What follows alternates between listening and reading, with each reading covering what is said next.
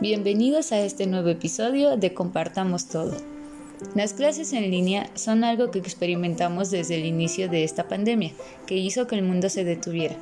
Las primeras veces a todos nos costó trabajo adaptarnos a este modelo online. Pasamos de estar en un aula con nuestros compañeros de clase, debatiendo, exponiendo y haciendo tareas a la hora del pase de lista para poder alcanzar calificación. Levantarnos temprano, hacer nuestra rutina diaria y después correr para que el tráfico no nos alcanzara porque el dicho de si salgo cinco minutos tarde no llego era tan real como nuestras tareas bien hechas desde una noche anterior y por supuesto sacadas de todas las lecturas que leímos con esmero y atención y no de Wikipedia. Ok, todos sabemos que una de estas cosas sí es verdad, y es que cinco minutos de diferencia deciden si repruebas la materia por faltas o si repruebas por entregar trabajos de calidad cuestionable. Todo eso ahora es historia. Ahora nos quejamos por la falta de dinámica en la clase, la falta del chisme con el profe y los compañeros y la falta de comidas compartidas para escuchar una clase que no entendemos. Ahora, con esta nueva dinámica online, solo escuchamos una clase que no entendemos. Pero, ¿nos hemos puesto a pensar cómo esto también cambió la vida de nuestros profesores? Hoy está aquí el profesor Alberto Quiroz Ávila para contarnos cómo es su vida docente a través de las clases online. Hola, eh, bueno, pues las clases online son todo un reto para los profesores. La verdad es que eh, hay que pensar que antes de la pandemia, las clases en línea era un modelo reservado solo para unos cuantos. Varias universidades se dieron cuenta que no había espacio para cierto grupo de personas, sobre todo gente que trabaja con unos horarios muy apretados. Entonces, pues los turnos vespertinos y de fin de semana nada más no les hacían la vida. Y, y, se mudaron a este modelo, ¿no? De la llamada educación a distancia. A ver, hay que decir una cosa, ¿eh? Este, no es un mero invento eh, ahí trasnochado, sino es una cosa muy bien preparada. No, bueno, al menos era la educación a distancia antes de la pandemia y con gente capacitada para dar clases a distancia. El gran problema es que de pronto todos nos tuvimos que brincar a ese modelo, alumnos y profesores. Desde la perspectiva de los profesores e, es todo un reto.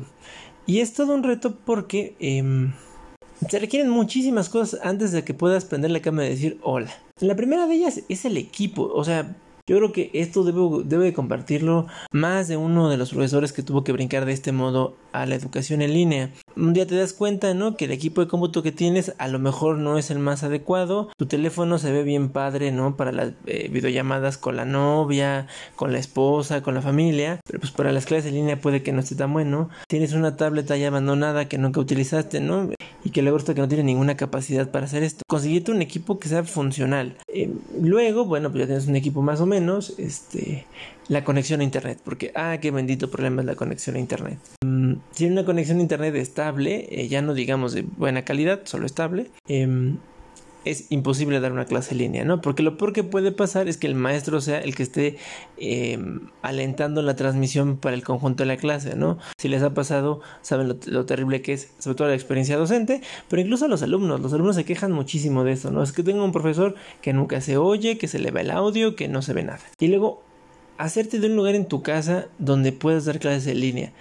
Y eso parece muy simple, ¿no? De hecho, muchos lo adaptaron muy, primero muy fácil, ¿no? Se consiguieron una silla cómoda, una superficie donde poner el respectivo equipo y estos fondos digitales que te ayudan a situarte donde quieras, ¿no? Una cosa así quizá muy seria, ¿no? Este, un fondo de biblioteca, este, la fotografía de tu perro, bueno, lo que tú quieras. Pero eso no es suficiente. En realidad, cuando pienso en el espacio de la casa, tiene que ser un espacio donde efectivamente puedes dar una clase. Tengas un poco de control sobre el espacio. Y digo tengas un poco de control, porque vivimos en una ciudad donde pasa el de los camotes con su horrible silbato, pasa el del agua gritando, los perros que no tienen ningún control en esta ciudad. Bueno, todo el mundo grita justo cuando decides eh, dar una clase. Ya si logras superar todos estos obstáculos, entonces sí, ya puedes decir, bueno, ahora sí, ya voy a dar mi primera clase. ¿Qué es lo que más odias de ser profesor pandemia? Eh, yo creo que lo más desesperante que te puede pasar es que ya conseguiste, ¿no? Tu espacio, el equipo, el internet más o menos. Luego, pues los estudiantes, la verdad, seamos honestos, son muy quisquillosos. No puedes hacer una presentación de 25 imágenes porque resulta ser que es una cosa con la que ellos no pueden estudiar, ¿no? Te reclaman, oiga, ¿por qué no más una presentación donde me pongan los conceptos que yo tengo que estudiar para el examen? Ahí vas a hacerte una presentación medianamente eh, considerable, llegas a la clase, pasas lista, todo mundo está, se supone, empiezas a hablar, preguntas algo y se desaparece.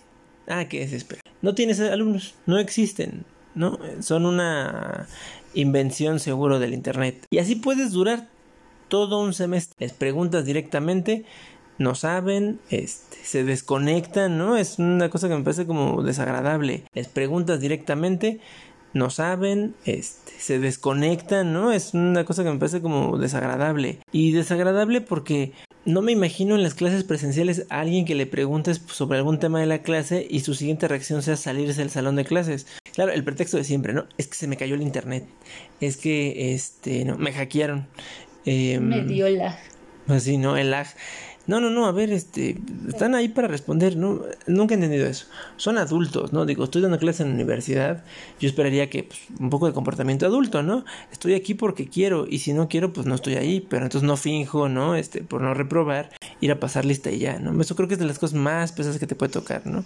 Tengas un grupo de 40, trates algún nivel de interacción y su respuesta sea silencio. Los les insistas amablemente, más silencio. Es de locos eso. Claro, y ahora que estamos en una generación donde quieren todo muy audiovisual, ya no se pueden tener lecturas porque simplemente ya no lo alcanzan a comprender, porque qué hueva es leer un texto de 20 páginas y creo que eso convierte a sobre todo docentes que ya llevan años en clase como un reto muy difícil porque están acostumbrados como que al plumón, al pizarrón y que vamos a leer y vamos a hacer ejercicios, pero ahora en clases online es como de resuélvame el examen y yo soy feliz y va a ver que yo paso el examen.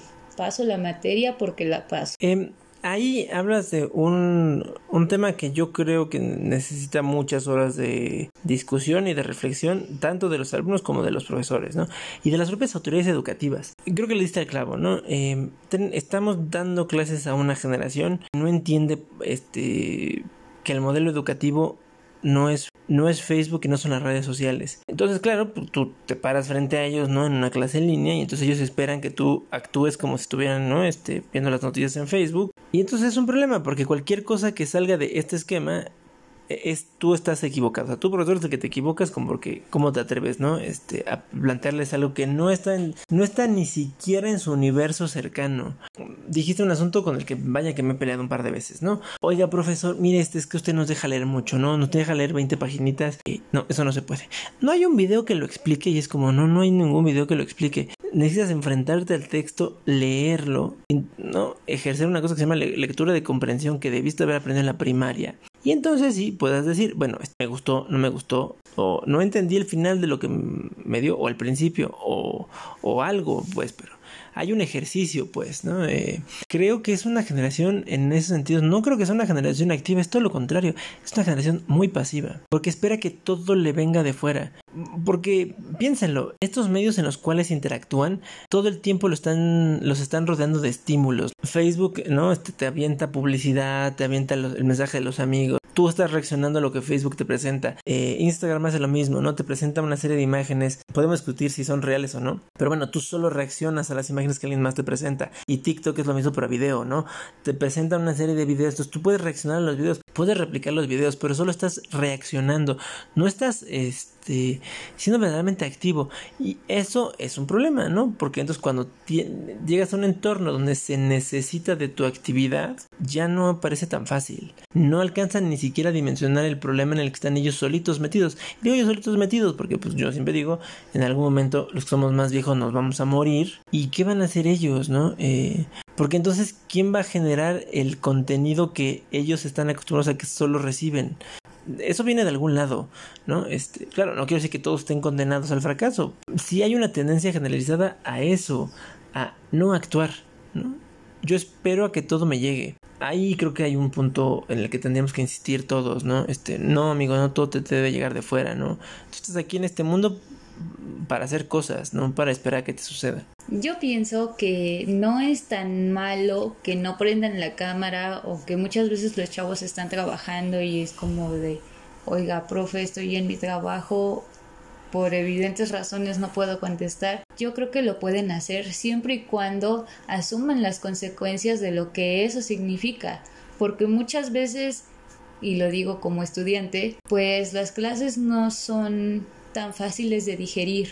Buscamos la manera de hacerlo, pero a veces simplemente no estamos en nuestro punto, no estamos eh, inspirados para escuchar una clase no estamos al 100, tenemos que hacer cosas, pero después vamos con el profesor porque no entregamos trabajos, porque no pusimos atención por lo que sea y esperamos a que ellos nos resuelvan. La típica queja de, oiga profesor, no sea mala onda, ayúdeme porque si no voy a reprobar y pero estaba dormida, pero estaba trabajando, pero estaba viendo una serie, pero ayúdame porque es su responsabilidad hacer que yo pase.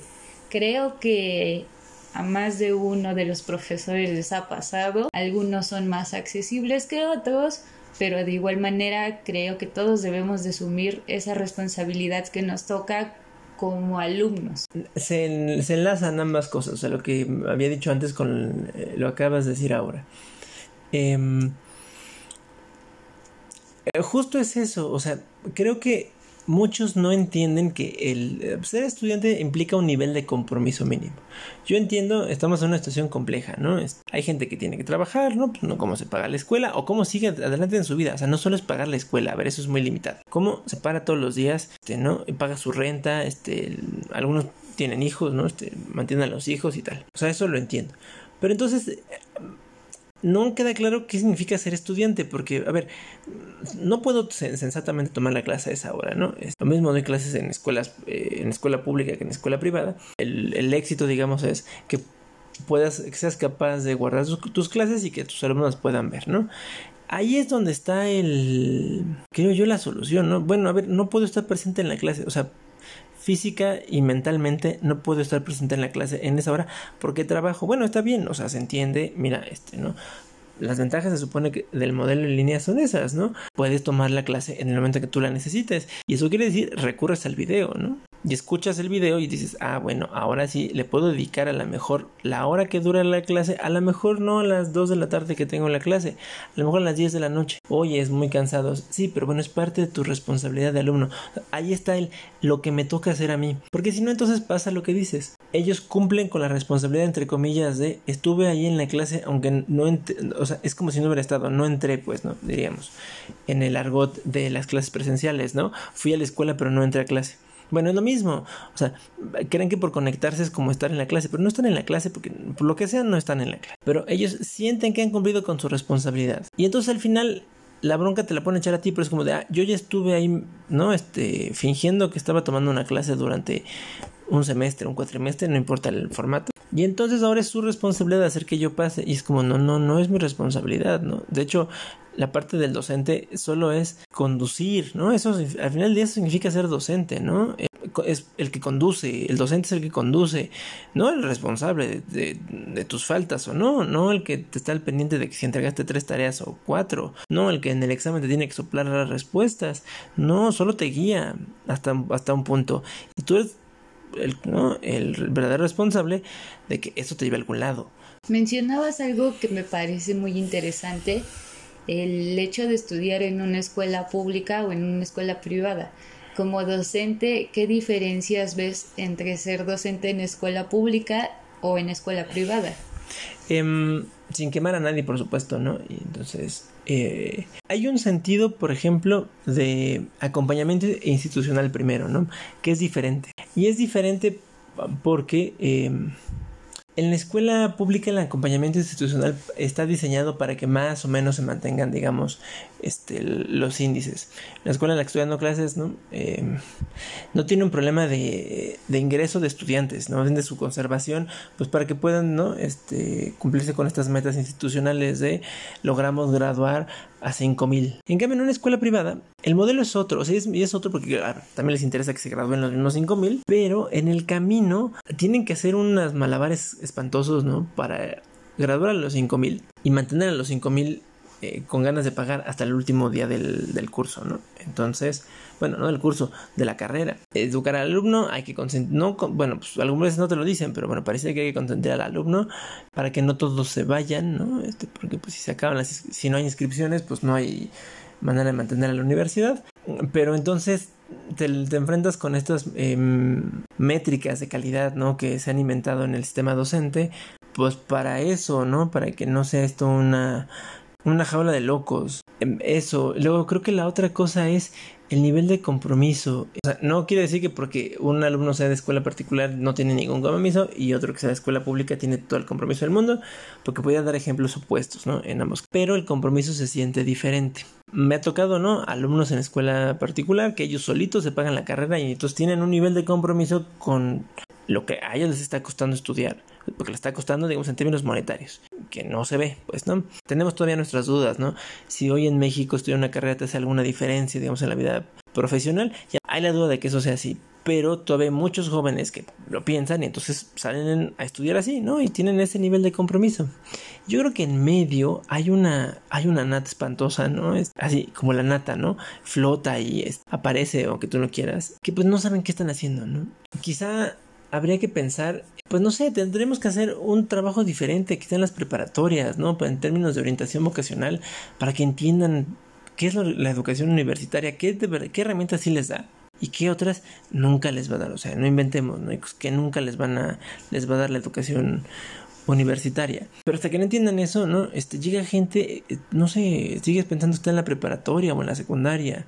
Otra gente que piensa que esto es, este, o sea, la molestia luego es, es que esto que tiene que ver con lo que voy, con lo que voy a trabajar mañana. Pues a veces tienen que echarle un poquito de coco, ¿no? Y no solo en lo que voy a trabajar mañana, es en mi formación como persona. Pero bueno, este, ahí están los retos, creo yo. Hablemos de tu espina y tu rosa, donde tu espina es lo peor que te haya pasado como docente y tu rosa algo que no puedes olvidar que te haya hecho un bien.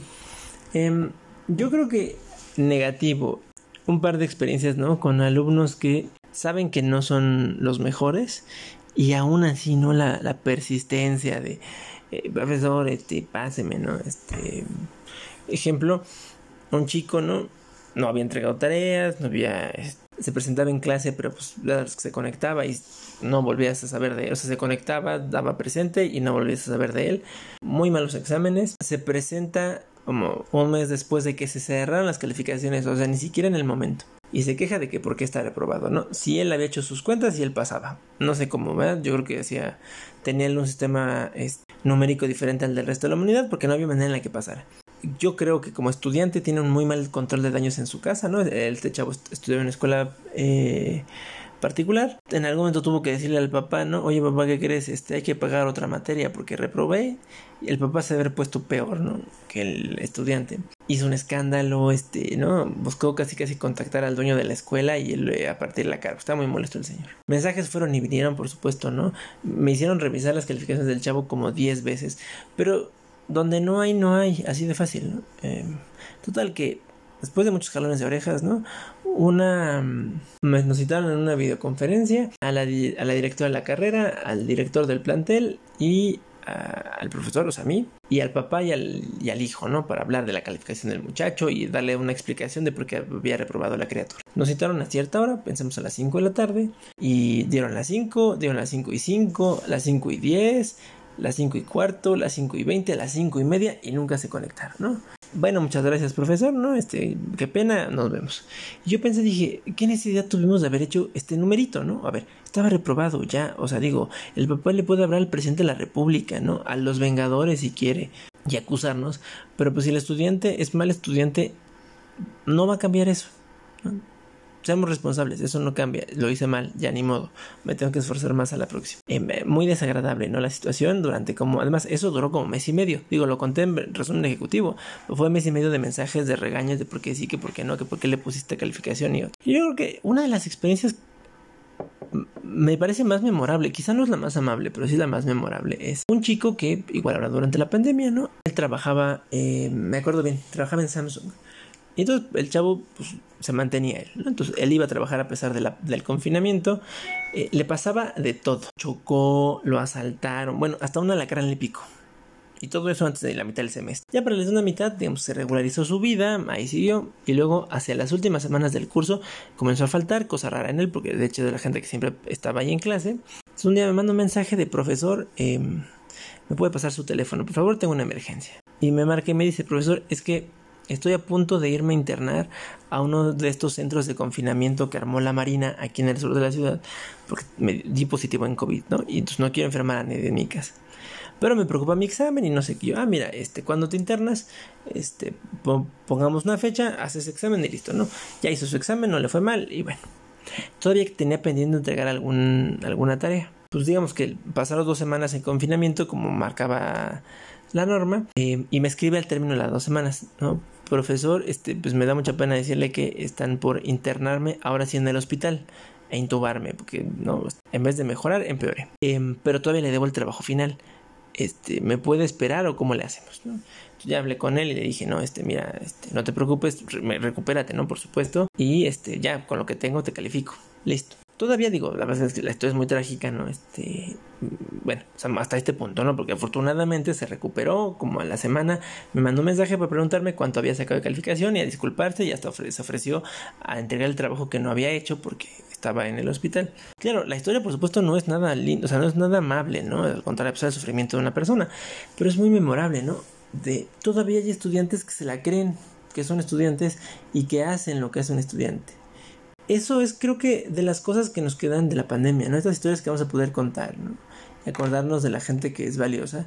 Y de los demás, pues se nos olvidará seguramente. Pero sí, que la rosa creo que es eso, que sepas que puedes hacer bien tu trabajo y apoyar a gente como esta, que sabes que no importa dónde esté el día de mañana, es alguien que es valioso porque sabe enfrentarse a la adversidad y sabe resolver los problemas, ¿no? No se queda esperando a ver qué va a pasar con el mundo, él hace su chama en este mundo.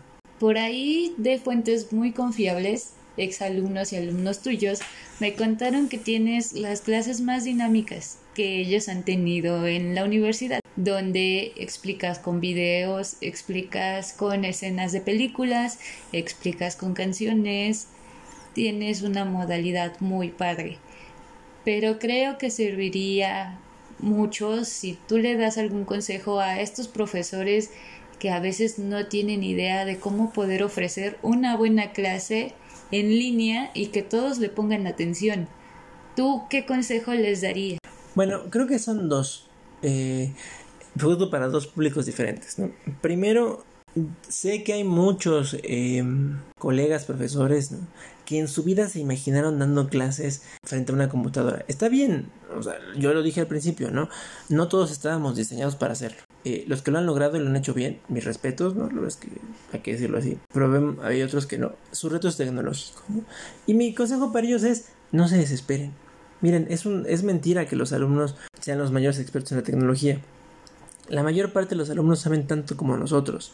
Es decir, no saben ni poner su cámara. Así, de fácil. O sea, no nos dejemos apantallar porque no, nos dicen, no, es que los estudiantes de ahora, ¿no? Dominan este 25 lenguajes de programación y 35 capas diferentes de software. Ni es cierto.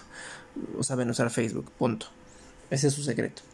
Eh, no, no, hay que no hay que temerle. Claro, te toparás alguna clase con alguno que sea un genio tecnológico, bueno, pero como en las clases de antes, te topabas con alguien que era un genio en tu materia y ya lo dejabas ir. Em, entonces, eso es mi primera recomendación para los que sobre todo los que ya son más grandes, tienen un montón de experiencia, pero le temen a la tecnología, no le teman, aviéntense y luego se van a dar cuenta que a lo mejor a ser los mejores profesores. ¿eh? Luego, para los cuales, para los que la tecnología no es su reto, no sé, me he quejado mucho, por supuesto, ¿no? En, esta, en este rato de esta generación en especial, ¿no? Es cierto, eh, están muy desconectados del mundo, ¿no? Este, parece que crecieron en un mundo diferente al del resto de la humanidad. O sea, no me refiero, no soy tan grande y aún así de pronto siento que están perdidos en muchas. Eh, no me quiero imaginar, ¿no? Mis colegas que son 20 o 30 años más grandes que yo, cómo se deben de sentir frente a ellos, ¿no? Tratemos de acercarlos, de acercar eso que estamos presentando en nuestras clases a través de el, mundo pequeñito que ellos tienen. Digo, eh, tengo un ejemplo muy concreto, ¿no? Hace unos días estaba yo hablando, ¿no? De las, transformaciones las transformaciones eh, económicas en Estados Unidos y el impacto en la cultura, ¿no? Eh, sobre todo en, el proceso de industrialización estadounidense. Y me acordé perfecto de Tom Sawyer, ¿no? Este, este clásico de la literatura, ¿no? Este de muchacho que vive en las riberas del río Mississippi y tiene unas aventuras, ¿no? Claro, esta es una historia que sirve para contar la nostalgia que da la vida campirana en Estados Unidos. Estaba hablando de, usando el ejemplo, y entonces mis hermanos no tenían ni idea de quién era Tom Sawyer. Tom Sawyer, Juan Pérez o Juan Domínguez era exactamente lo mismo para él. Y luego recordé, ¿no? Eh, bueno, esto aparece en una caricatura, muchachos. Este, ¿Vieron los padrinos mágicos? Ay, sí. ¿Se acuerdan del episodio de quién sabe cuál? Sí. Bueno, ahí es Tom Sawyer. Entonces, claro, esto quiere decir que ellos, ellos no lo creen o no lo saben o todavía no lo entienden. Pues no es que sean tontos, hay que guiarlos hacia allá. Que ese pequeño mundo en el que ellos creen que viven, donde sus cuatro referencias es todo lo que vale, está construido sobre otro más grande, donde están las referencias de, todos los demás, ¿no? Solo que hay que enseñarles eso. Su mundo pequeño no es solo su mundo pequeño, es pertenecen a un mundo todavía más grande, del cual ellos forman parte, ¿eh? no es que sean una, no es que sean una tribu sectaria, en realidad forman parte como cualquiera de los demás. Solo hay que guiarlos y solo hay que hacerles ver eso, ¿no? Al final del día ya lo decía yo, ¿no? Eso significa ser docente, guiar en el camino. Creo que de cierta manera, tanto estudiantes como profesores tenemos que dejar de esperar que las cosas sucedan mágicamente, ponernos de acuerdo para que la clase sea llevadera y que los días de escuela no se conviertan en un día pesado, porque no entendemos la clase o porque ya me dio sueño o simplemente porque hoy no estoy dispuesto a participar y resolver mis propias dudas. Es evidente que seguiremos así por un tiempo indefinido, Sería bueno que empecemos a hablar y a realizar una lluvia de ideas para valorar el tiempo que nuestros docentes se toman en preparar una clase, una clase dinámica y bien hecha como siempre lo exigimos. Y del mismo modo, corresponderles estando en clase, participando y para que ellos sepan que todo esfuerzo tiene recompensas. El día que estemos en campo laboral y nos quejemos con el jefe porque nos pide hacer nuestro trabajo, con una mano en la cintura nos dará las gracias y buscará a alguien que sí sepa trabajar. Aprovechemos todas las oportunidades que tenemos y nunca estemos a la expectativa de que todo se resolverá sin ningún esfuerzo. Recuerden amigos, a grandes sueños, grandes esfuerzos. Yo creo que no es una mala generación, solo necesitamos ponernos pilas. Y bueno, eso es todo por hoy. Recuerden nuestra frase de la semana del gran maestro Dindu Peirón, que dice, Vivir no es fácil, pero una vez que le agarras el modo, es demasiado divertido como para no hacerlo. Yo agradezco a Alberto Quiroz Ávila que nos compartió esta experiencia. Síganos en redes sociales y nos vemos pronto en... Compartamos todo. Yo soy tu amiga Lily Cor. Hasta la próxima.